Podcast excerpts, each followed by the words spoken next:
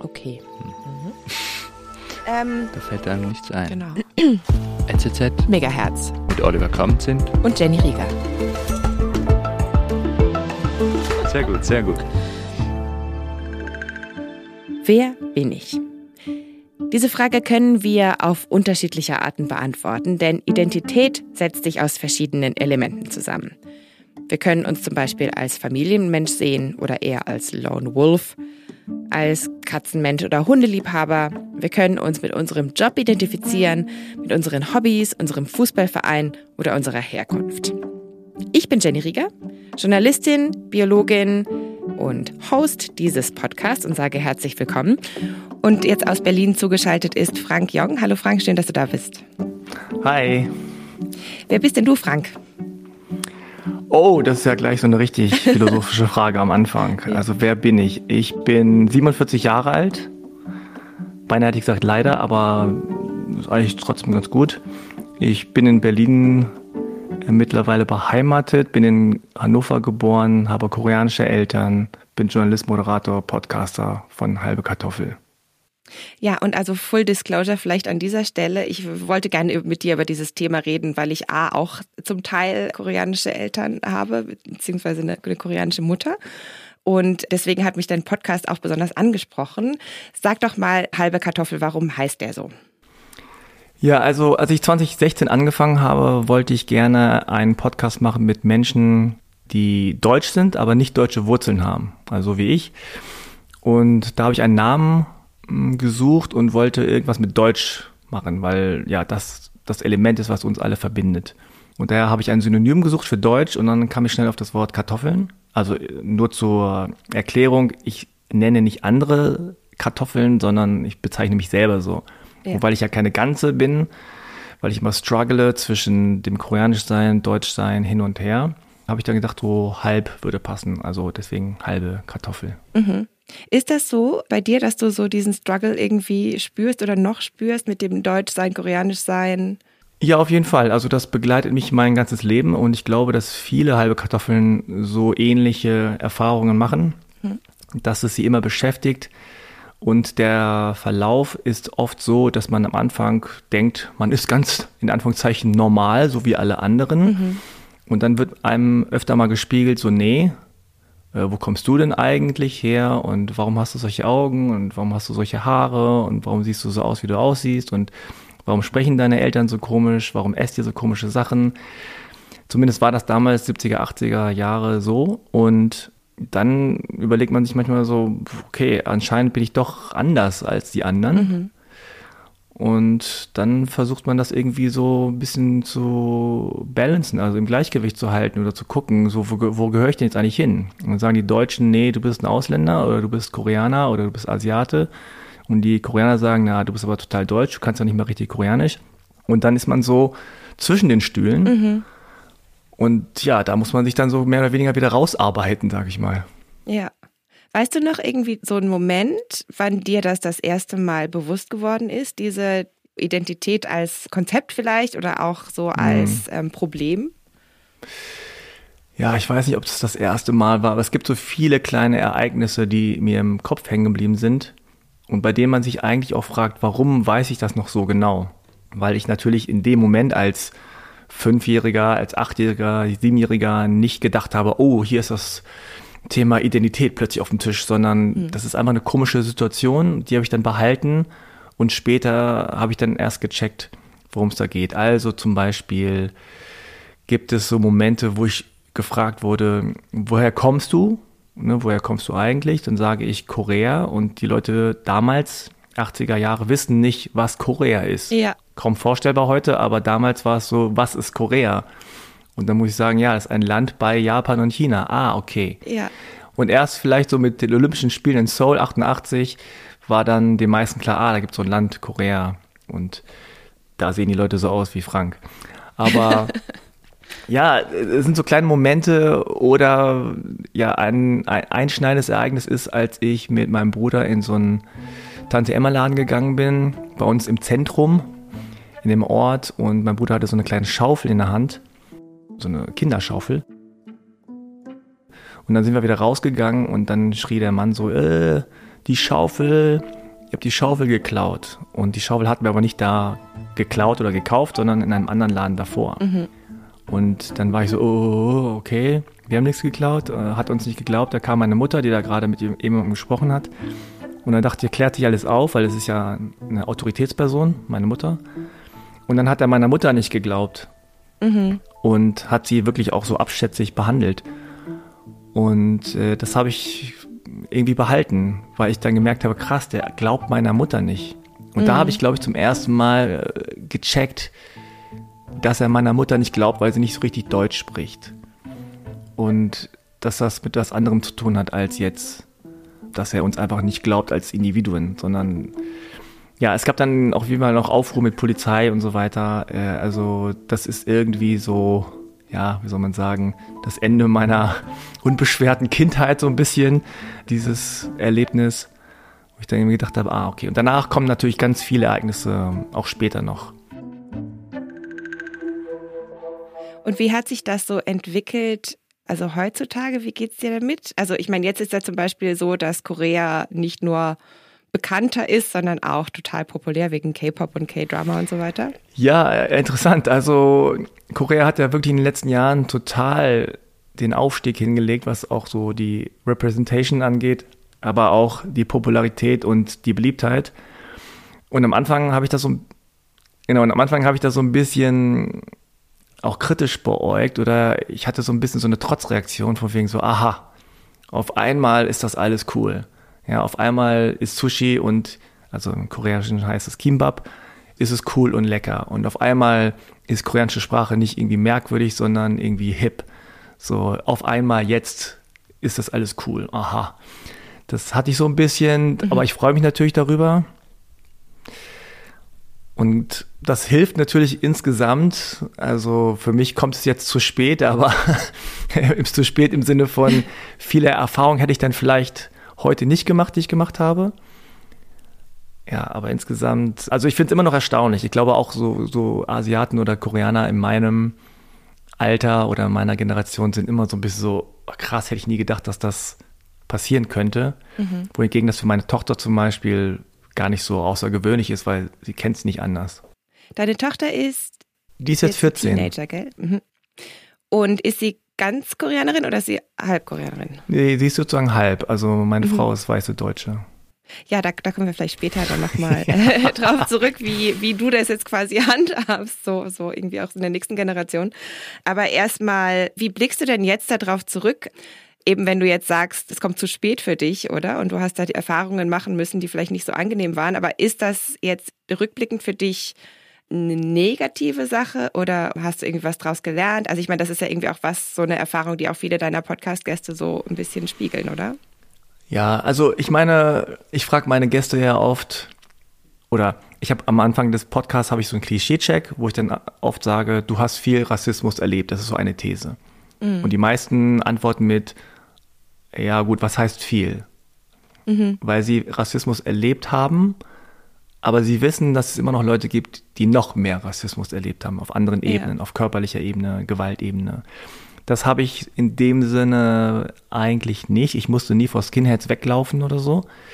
Aber natürlich habe ich diese vielen kleinen Mückenstiche bekommen, diese kleinen Alltagssituationen, die irgendwie komisch sind, weird sind, gerade eben, als ich beim Sport war, äh, alleine war auch wieder so eine Situation mit dem Hausmeister, so kleine Sachen, wo man nicht weiß, bin das jetzt ich oder mhm. ist das einfach darauf zurückzuführen, dass die irgendeinen äh, Bias haben, also irgendeine Vorurteile oder Klischee-Vorstellungen von mir und das begleitet dich natürlich dein ganzes Leben lang, dass du ständig so überlegst, so bin das jetzt ich als Individuum, bin ich komisch, anders, merkwürdig, nicht passend oder ist das einfach das Bild, was andere von mir haben und das jedes Mal auseinander zu klamüsern, ist halt irgendwie nervig und anstrengend. Mhm. Und früher als kleines Kind habe ich schon auch gecheckt, dass das anders ist und gedacht, oh, es wäre schön weiß zu sein, weil dann hat man keine Probleme. Und man hat diesen extra Rucksack nicht, wo man immer gucken muss, oh, ist das jetzt meinetwegen, ist das jetzt, weil ich so aussehe, bin ich jetzt als Ausländer abgestempelt, bin ich jetzt als Koreaner abgestempelt oder als Asiate oder als Mann oder was auch immer. Und ja, das ist so ein bisschen anstrengend. Ja, ich finde das ganz interessant. Ich habe so ein Zitat gefunden von einem Erik Eriksson, so ein deutsch-amerikanischer Psychoanalytiker, der also auch eine halbe Kartoffel ist auf eine Art. Und der sagt, Identität ist der Schnittpunkt zwischen dem, was eine Person sein will und dem, was die Welt ihr gestattet zu sein. Oh, wow. Und das finde ich eben ganz spannend, weil das ist ja eigentlich genau das, oder dass du eben so ein Bild hast von dir selber und dann gibt's aber noch die Außenwahrnehmung und irgendwie werden dir dann so Eigenschaften zugeschrieben aufgrund vielleicht von dem, wie du aussiehst oder wie du dich verhältst oder wo du bist oder wie auch immer. Und so diese Vorstellungen clashen so. Mhm. Und dann musst du irgendwie schauen, was du draus machst. Ja, total. Also ein Beispiel ist ja auch, dass ständig Leute zu mir ankamen und gefragt haben, ob ich Karate oder Kung Fu oder irgendwas kann. Mhm. Und das ist ja sowas, was man so als in Anführungszeichen positiven Rassismus bezeichnet, was ich irgendwie nicht passend finde als Begriff.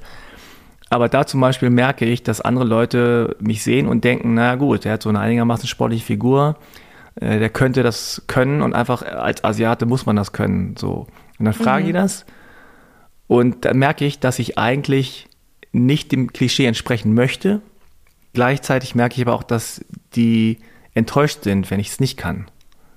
Und dann irgendwie das Gefühl habe, ich muss dem, muss dem entsprechen. Also ich will, ich bin dann in diesem Struggle von wegen, will ich dem entsprechen und kann, sagt dann, ja, ja, ich kann Karate oder irgendwas und die sind so cool, dann ist mal irgendwas cool daran, dass man asiatisch ist.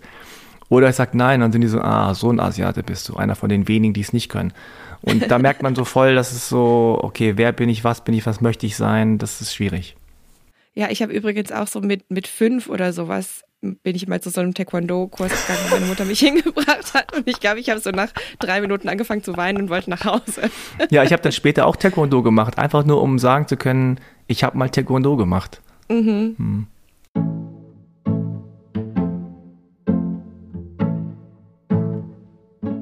Wir haben ja so ein kleines Spiel, das wir spielen mit unseren Podcast-Gästen, genau, damit wir uns ein bisschen besser kennenlernen. Das ist eine Frage, die jetzt überhaupt nichts mit unserem Thema zu tun hat eigentlich. Okay. und ich stelle dir eine, du stellst mir eine. Mm. Jetzt haben wir diese hübschen Kärtchen und ich mische einfach mal und dann kannst du Stopp sagen. Okay, Stopp. Deine Frage lautet, was war die beste Mahlzeit, die du je gegessen hast? Oh Gott. Die beste Mahlzeit, die ich je gegessen habe. Also ich sage mal so, was mir so spontan einfällt, ist vielleicht nicht die beste Mahlzeit, aber das ist komischerweise ein Gericht, wo, wo ich ständig drüber nachdenke. Und zwar war ich in Köln und wir waren in einer Pizzeria und diese Pizzeria hatte so eine komische Soße. Ich glaube, die mhm. war weiß. Einfach so eine Soße, die man über die Pizza macht. Und ich weiß bis heute nicht, was das für eine Pizza war oder welche Pizzeria das war. Aber ich muss da ständig drüber nachdenken, weil es so lecker war. Ich fand das so komisch. Also die Soße war so lecker. Ja, diese Soße plus, de, plus diese Pizza. Ich meine, das machen wir mhm. ja normalerweise nicht, aber es gab so eine Soße, die man so drüber gießt. Und ich fand das total merkwürdig und habe das gegessen, fand das super lecker. Und falls jemand in Köln weiß, wo das ist, gerne bitte melden. ja, megaherz.nzz.ch zum Beispiel wäre da eine mögliche Adresse. Okay, gut. Dann suche ich mal hier ein Kärtchen mhm. raus. Was war deine denkwürdigste Begegnung? Oh, das finde ich jetzt wirklich super schwierig. Mm, ja, das ist schwierig. Ähm, denkwürdig. Muss mal kurz dein ganzes Leben durchgehen. Ja. hm. Ah, ah, ich weiß was. Mhm. Ja, das war in Japan. Und dann war ich mal in Tokio in so einem Museum für moderne Kunst. Und da gab es gerade eine Ausstellung über Kumagusu Minakata. Das ist so ein japanischer Naturforscher gewesen. Also ich würde sagen, so ein bisschen so das japanische Pendant zu so Humboldt oder so. Mhm.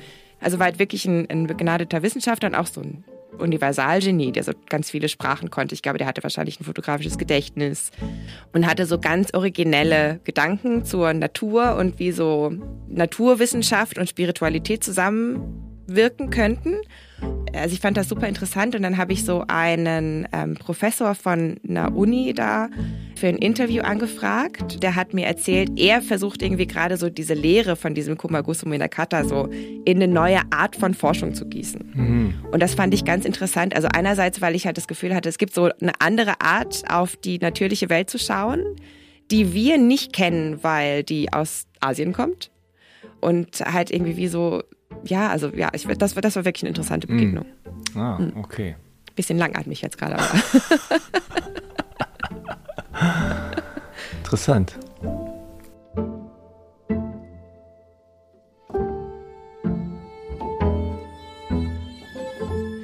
Was ich auch noch eine spannende Frage finde, weil das ist ja dann irgendwie auch so eine Situation, oder wo du und deine Eltern oder ein Elternteil in meinem Fall jetzt in unterschiedlichen Kulturkreisen aufgewachsen sind, was potenziell zu ganz vielen Missverständnissen führt. Und also auch so aus anderen Folgen von deinem Podcast habe ich das auch so ein bisschen rausgehört, dass das vielen Leuten so ging, dass sie ganz viele Sachen haben, die so lost in translation sind zwischen sich und den eigenen Eltern. Ja, total. Also das Traurige ist eigentlich, dass meine Eltern und ich, und das geht vielen halben Kartoffeln so, wo beide Elternteile aus einer anderen Kultur kommen, wir teilen keine gemeinsame Sprache so richtig. Mhm. Die sprechen zwar okay Deutsch und ich spreche so ein bisschen Koreanisch, aber wir können keine richtige gute Diskussion führen oder vielleicht auch einen Streit oder so auf einer auf einer gemeinsamen gleichen Ebene. Mhm. So entweder die sind mir überlegen sprachlich im Koreanischen oder ich bin denen überlegen im Deutschen. Ja. Wo man vielleicht dazu sagen muss, dass so in der Zeit, als du aufgewachsen bist und auch ein bisschen ich, es fragwürdig war, ob man jetzt mit den Kindern dann Koreanisch sprechen soll und nicht aus. Genau, also Zweisprachigkeit war damals noch kein Ding und das war schon so, dass sie auch im Kindergarten gesagt haben, der spricht kein Deutsch, weil ich am Anfang Koreanisch gesprochen habe. So, das mhm. geht so nicht und das hat meinen Eltern natürlich Angst gemacht damals. Heute würde man sagen, ja super, also sprechen Sie Koreanisch mit dem und er spricht dann hier Deutsch und das lernt er dann schon. Also insofern ist es sehr schade, dass ich das nicht kann, aber es ist ja nicht nur das Sprachliche zwischen den Eltern und mir, sondern es geht ja auch um, ja, um Werte zum Beispiel. Ja. Oder um Dinge, die man irgendwie so zwischen den Zeilen sagt. Also Beispiel im Koreanischen gibt es viele so Befehlsformen, die dann aber auch teilweise sehr höflich sind im Koreanischen. Mhm. Und wenn man das aber auf Deutsch übersetzt, wo es weniger Höflichkeitsformen gibt, dann wirkt das sehr hart. Ja. Dann heißt es so, geh dahin, mach das, schlaf so, mies. und man wird so rumkommandiert. Mhm. Ja, auf Koreanisch ist das aber eine ganz normale Sprache und kann auch äh, liebevoll sozusagen rüberkommen. Aber im Deutschen ist das manchmal dann so rough. Und wenn man das als kleines Kind gar nicht checkt, dann denkt man nur so, warum sind meine Eltern so oder nicht nur, also meine mhm. waren nicht so hart, aber man sieht es dann an anderen Eltern so, wow, also irgendwie, ich meine, abgesehen davon, dass viele auch streng waren, ja, geht das dann irgendwie verloren und auch so Werte von Gemeinschaft zum Beispiel oder, oder was Essen bedeutet äh, und, und so bestimmte Höflichkeitsformen. Da merkst du dann so, unter Koreanern musst du so sein, unter Deutschen kannst oder musst du so sein und dann bist du ein bisschen verwirrt und bringst das durcheinander. Oder so einfache Sachen wie Taschengeld. Ich habe nie so richtig Taschengeld bekommen. Und wenn dann alle sagen, ich krieg zwei Mark äh, oder zwei Euro in der Woche, was kriegst du? Und ich sage gar nichts, dann sind die so, äh. Dann wollte ich einfach Taschengeld. Und meine Eltern waren aber so, wenn du Geld brauchst, dann sag Bescheid, dann kriegst du es. Ja, das hat meine Mutter auch so gemacht, ja. ja. Mhm, ja. Und dann denkst du, hey, ich will aber Taschengeld, so wie die deutschen Kinder. Und dann wissen meine Eltern gar nicht so, ja, wie macht man das genau richtig? Und finden das auch irgendwie komisch und ja auch so kulturelle Eigenheiten, oder? Also das mhm. ist was, was ich mit meiner Mutter ewig, das war ewig was, also so 30 Jahre lang habe ich mich darüber aufgeregt, dass sie immer mir so ganz vage Anweisungen gegeben hat. Sie hat so gesagt, geh, hol mir das Ding von da. Also nicht welches Ding und wo das ist, sondern so, geh, hol mir das Ding von da. Und ich war immer so, äh, was für ein Ding? Also ich habe mich, ich habe einfach gesagt, so wenn du was willst, dann sag doch genau, was du möchtest, oder? Ja. Und dann, und dann habe ich eben auch mit 30 habe ich so einen Volkshochschul-Koreanischkurs mal gemacht. Und da hat mir die Lehrerin gesagt, das ist so, die, die reden einfach so. Die, du so, sollst das, es wird erwartet von dir, dass du das aus dem Kontext rausliest. Ja. Und ich habe das natürlich auch irgendwann gelernt, also im Umgang mit meiner Mutter, aber ich habe mich immer wahnsinnig geärgert. Und dann plötzlich habe ich halt irgendwie gecheckt, ah, das ist einfach so ein, so ein kulturelles Ding. Und ich wusste das die ganze Zeit nicht. Mm. Und ich glaube auch jetzt im Nachhinein, dass meine Mutter auch, als ich klein war, ein bisschen enttäuscht war, dass ich das nicht checke, was sie hm. braucht und was sie mir sagen möchte und so. Also es gab halt diese Kommunikationsbarriere immer. Ist jetzt irgendwie super offensichtlich, was da nicht passiert ist, aber ganz lange habe ich es nicht verstanden. Ja, total. Also ich hatte sowas ähnliches mit meiner äh, damaligen Freundin und heute Frau. Als wir uns kennengelernt haben, hat sie immer gesagt, ich habe geredet wie so ein Comic. Weil ich dann immer auch so geredet habe. So, ja, hier, äh, da drüben, da weißt schon, gib mal rüber. Und so. Und ich war so, ich, nee, ich verstehe nicht, was du meinst. Und dann, oh, dann muss ich nochmal sagen, dieses, wie das Teil dann wirklich heißt und wo das wirklich steht und so, also so deutsch korrekt eine Beschreibung. Und äh, ja, also das ist interessant. Man merkt ja auch gar nicht, wie viel von einem entweder deutsch oder koreanisch in Anführungszeichen in einem steckt. Das mhm, merken ja viele Deutsche, ja. wenn sie im Ausland sind, oh, wie deutsch die eigentlich sind und Pünktlichkeit und dies und das. Ja. Aber äh, ja, auch das so dann zu checken, wenn man in Korea ist, ach, das ist gar nichts Individuelles, sondern die machen das alle so oder die sehen alle so aus oder das erleichtert auch, ne, weil man dann nicht das Gefühl hat, man selber ist irgendwie so weird oder, oder falsch, sondern man kann sich dann besser verorten und sagen, ah, das ist etwas, was ich aus meiner Prägung habe.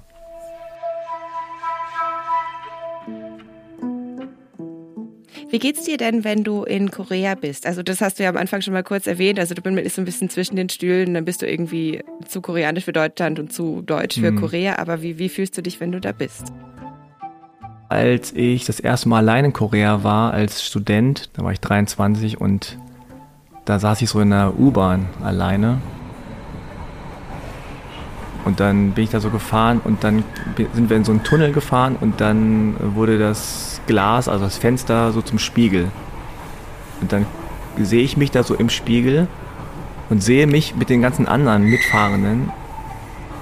Und das war wirklich so, ah wow, also ich sehe aus wie alle anderen und das kannte ich vorher nicht. Krass, ja. Das war so ein Moment, wo ich gedacht habe, ich fühle mich fremd hier, aber keiner merkt's, weil ich so aussehe wie alle anderen. Und oft ist es halt umgekehrt. Ich fühle mich ganz normal und ich bin hier so und alle anderen sehen aber, ah, der ist irgendwie nicht von hier. Oder denken, ich sei nicht von hier. Und deswegen, das war ein schöner Moment. Und gleichzeitig ist es bis heute so, wenn ich auf koreanische Menschen treffe, dann kriege ich gleich so ein bisschen Schweißausbrüche, mhm. weil die dann anfangen, irgendwie koreanisch zu sprechen. Und dann muss ich irgendwie sagen, dass ich es nicht so gut kann. Dann kommt dieses enttäuschte Gesicht, ja. dieses so, so, warum ja, ne? kannst ja. du das nicht? so, und dann fühlt man sich gleich so vom Selbstwert irgendwie so, oh nee. Und das, äh, ja, ist immer noch unangenehm, mhm. leider. Ja. In der Beschreibung von deinem Podcast heißt es ja, es geht um Integration, Identität und Stereotypisierung. Inwiefern würdest du sagen, dass das alles zusammenhängt? Naja, das sind ja so Schlagworte, die so viel benutzt werden. Und ich habe ja dahinter auch so ein bisschen mhm. so Oha und Eieiei, sowas in Klammern gesetzt, ja. um klarzumachen, dass es jetzt so äh, zwar darum geht, aber der Podcast nicht so schwer ist, wie diese Wörter su suggerieren. Weil mhm. das ist so, geht zu 14-Jährigen, 15-Jährigen und sagt mal Integration, Identität, dann drehen die sich um und sagen Ciao, kein mhm. Bock, weil das sind so Wörter, boah, da muss man erstmal so, was ist denn das überhaupt? Und müssen wir jetzt darüber reden. Und halbe Kartoffel soll ja eigentlich ein lockeres Gespräch sein und ich glaube, ist es auch. Und es geht jetzt nicht darum, auseinander zu klamüsern, ganz genau, wie die Definition jetzt richtig ist, sondern es geht darum, dass man eher darüber spricht, wie man sich gefühlt hat, welche Erfahrungen man gemacht hat. Und natürlich ist es so, es hängt alles zusammen, weil wenn man jemanden sieht und keine Ahnung von dem hat, weil er fremd ist, ja, oder vermeintlich fremd ist, dann macht man sich bestimmte Gedanken. Das heißt, man hat so eine Lücke und die mhm. füllt man selber mit den Erfahrungen, die man hat, ja, oder mit dem Wissen, was man hat. So, man sieht dann irgendwie, ah, ich sehe einen Mann, der hat ein asiatisches Aussehen, gleich, weil ich das so erlebt habe vielleicht, er kann kein Deutsch. Mhm. Und dann ist das sozusagen das Stereotyp oder das Klischee. Und dann behandle ich den womöglich auf eine Weise, weil ich irgendwie denke, der kann kein Deutsch und spreche mit dem in einfachen, lauten Sätzen so. Hallo, du, keine Straße, Fahrrad da, ja, so. Und dann kommt die andere Person und sagt, was willst du so, äh, warum redest du so mit mir? Und dann entstehen komische Situationen. Mhm. Also deswegen geht es immer darum, ja, sich auch klar zu machen, was für selber, was für Vorurteile, Klischees, Stereotyp man hat. Du hast eine 14-jährige Tochter, mhm. die halb halb, mhm. auch eine halbe Kartoffel. Oder vielleicht ist sie, ist sie eine halbe Kartoffel ja. dann oder eine Viertelkartoffel? Nö, würde ich schon so sagen, halbe Kartoffel. Mhm. Wie gehst du damit um und wie geht sie damit um?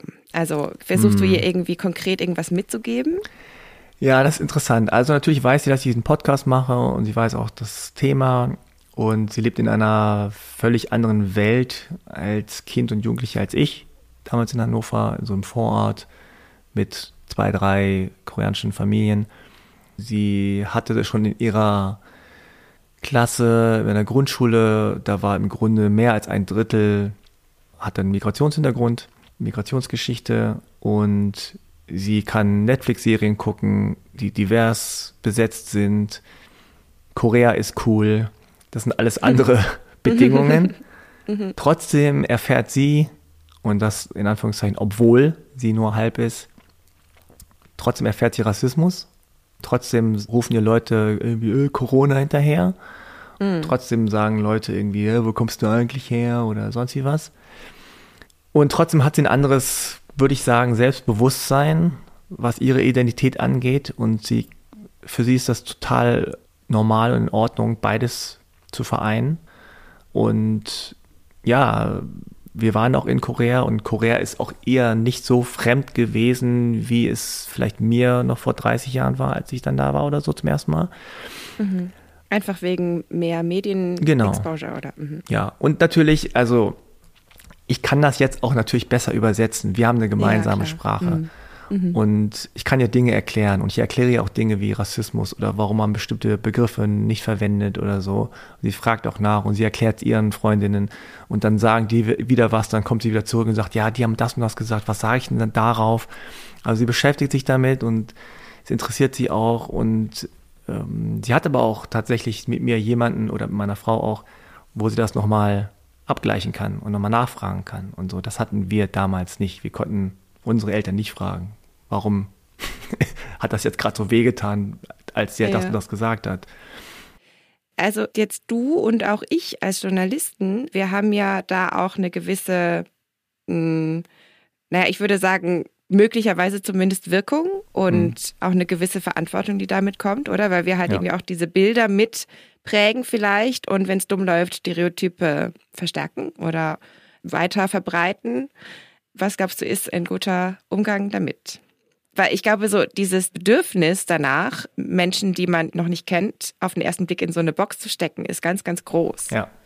Jetzt zum Beispiel, wenn du einen Spielfilm drehen würdest oder sowas, dann ist es irgendwie auch wichtig, einen Charakter so zu etablieren und auch als Journalist irgendwie, irgendwie so zu etablieren, wer ist diese Person. Ja, das ist eine gute Frage. Also gerade wir äh, Pressemenschen denken ja immer, wir sind da überall sehr weit vorne mit Wissen Mm, und es ist oft so, ich sehe seh das natürlich bei KollegInnen schon lange auch, dass es da natürlich auch diese unconscious bias gibt. Also natürlich haben wir alle, also mhm. ich auch, du auch, wir haben alle unsere Stereotypen und Klischees und Vorurteile. Wenn ich sage jetzt Afghanistan, dann denkst du an Krieg, dann denkst du an Flucht, an Geflüchtete, dann denkst du an noch andere Dinge vielleicht. Ja, vielleicht hast du irgendwelche Freunde oder Freundinnen, aber du denkst nicht an Palmen und du denkst nicht an Schokolade. So, das ist einfach Fakt. Mhm. Wenn man an die Schweiz denkt, dann denkt man, oh, Schweizer Käse oder man denkt an Schokolade oder man denkt an Berge. So, und da denkt man nicht an Krieg ja, oder Flucht. So, und das ist auch okay, weil in vielen Klischees und Stereotypen stecken natürlich auch Wahrheiten. Die Sache ist nur, dass man irgendwie gucken muss und dann selber an sich prüfen. Und gerade wenn man an einem Job ist, wo man selber viel Einfluss hat, ob das jetzt als Journalist ist oder Journalistin oder, oder meinetwegen Polizist oder Polizistin, dass man selber immer checkt, warum glaube ich das gerade? Warum fülle mhm. ich gerade diese Lücke mit einem bestimmten, bestimmte Charaktereigenschaft? So als Beispiel jetzt als Journalist, du schreibst einen Beitrag über Menschen mit Behinderung und dann suchst du ein Foto raus. Und dann werden dir ein paar angezeigt. Und das sind dann ganz oft Fotos von Rollstühlen in ganz groß von hinten, wo man den Menschen nicht sieht im Rollstuhl. Also mhm. das Gesicht nicht sieht. Man sieht nur sozusagen den Rollstuhl, weil das ist im Vordergrund und es ist sehr plakativ. Ne? Journalisten müssen ja auch immer plakativ denken.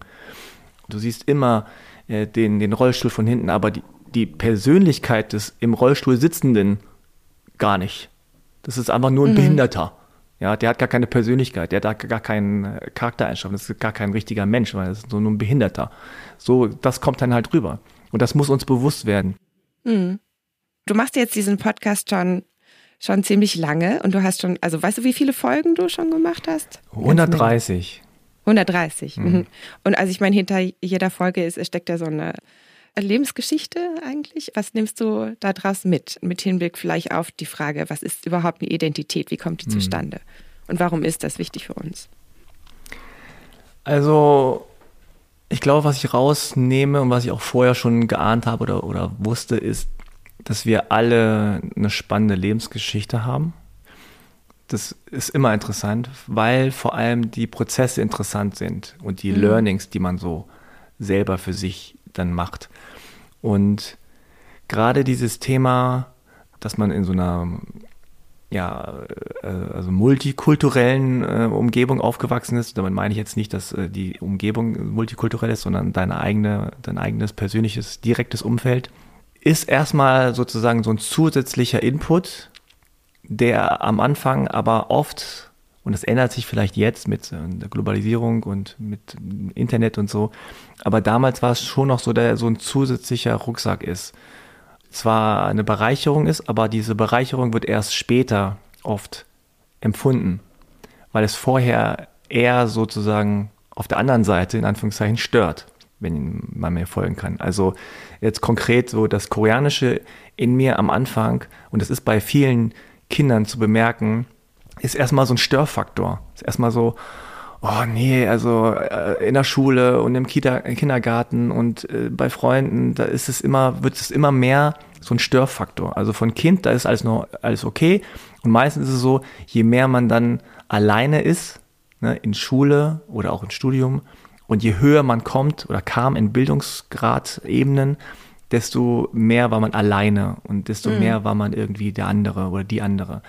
Und dann ist das so ein Störfaktor und dann kommt diese Pubertätsphase, die immer entscheidend ist und diese Frage, wer möchte ich sein, wer bin ich? Und dann kippt es idealerweise so ein bisschen ins andere, dass man sagt so, okay, ihr wollt mich nicht, dann halt, pff, dann bin ich jetzt koreanisch, ja. Dann mache ich jetzt Taekwondo, dann lerne ich jetzt Koreanisch, dann gucke guck ich koreanische Filme, dann habe ich koreanische Freunde, äh, so, und dann ist mir alles egal jetzt, so, dann bin ich halt der andere, die andere. Und dann, auch idealerweise, pendelt sich das so ein bisschen wieder ein und man sagt, nee, wieso denn, wieso muss ich mich denn überhaupt hier entscheiden? Ich mhm. bin beides und ich nehme mir das Beste aus beiden Welten. Und das ist eine Bereicherung. Und ich bin eine Bereicherung für die Koreaner und die Deutschen, weil ich habe sozusagen beides in mir und kann auch, ja, interpretieren. Ich kann auch mhm. übersetzen. Ich kann äh, erklären. Ja, ich bin ein Brückenbauer, wie man immer so schön sagt. Ja? Mhm. Also das zu schaffen und also für mich ist das so, dass ich jetzt das Gefühl habe, ich habe beides vereint. Noch nicht ganz vielleicht, ne? also gerade das Sprachliche im Koreanischen, da, da fehlt mir noch sozusagen irgendwie so ein, so ein Teil, dass ich das Gefühl habe, ich würde gerne perfekt Koreanisch sprechen können oder gut sprechen können. Aber ich habe das immer mehr vereint in mir und ich verkörpere das und andere sehen das und sagen, ah, ist okay, das ist cool, dass du beides verkörperst und erkennen das auch an. Aha, du bist beides. Und uns wurde damals immer gespiegelt, nee, du bist, musst dich entscheiden. Und das müssen wir nicht. Das ist doch ein schönes Schlusswort. Lieber Frank, vielen Dank, dass du dabei warst. Ja, danke, dass ich da sein durfte. Und mit diesem Abschied vielleicht auch mal noch eine Empfehlung, mal in deinen Podcast reinzuhören. Ja, gerne. Was wirklich sehr, sehr viele spannende Geschichten sind. Halber Kartoffel heißt der und wir packen auch noch den Links in die Show Notes. Genau, ohne R und ohne E. Kartoffel, das ist immer ein bisschen schwierig. okay, danke. Dankeschön. Tschüss. Das war's für heute mit NCZ Megahertz. Ich bin Jenny Rieger und bedanke mich herzlich, dass ihr zugehört habt. Ich wollte euch auch noch sagen, wenn ihr Kommentare habt, Lob, Kritik, Themenideen, wenn ihr irgendwas anmerken wollt oder einen Gruß aussprechen, dann freuen wir uns immer sehr über eure Nachrichten. Ihr könnt uns schreiben, und zwar zum Beispiel per E-Mail an megahertz.nzz.ch oder ihr könnt uns auch über Instagram eine Nachricht zukommen lassen. Unser Handle dort nzz megahertz. Und ich hoffe sehr, ihr seid auch das nächste Mal wieder dabei. Da hört ihr an dieser Stelle den unvergleichlichen Oliver Carmen sind mit der spannenden Frage, was können wir von unseren Freunden erwarten? Bis dahin, schöne Woche euch. Ciao.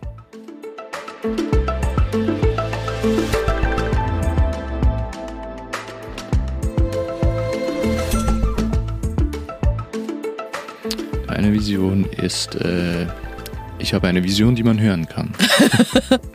Für den Podcast, den man sehen kann.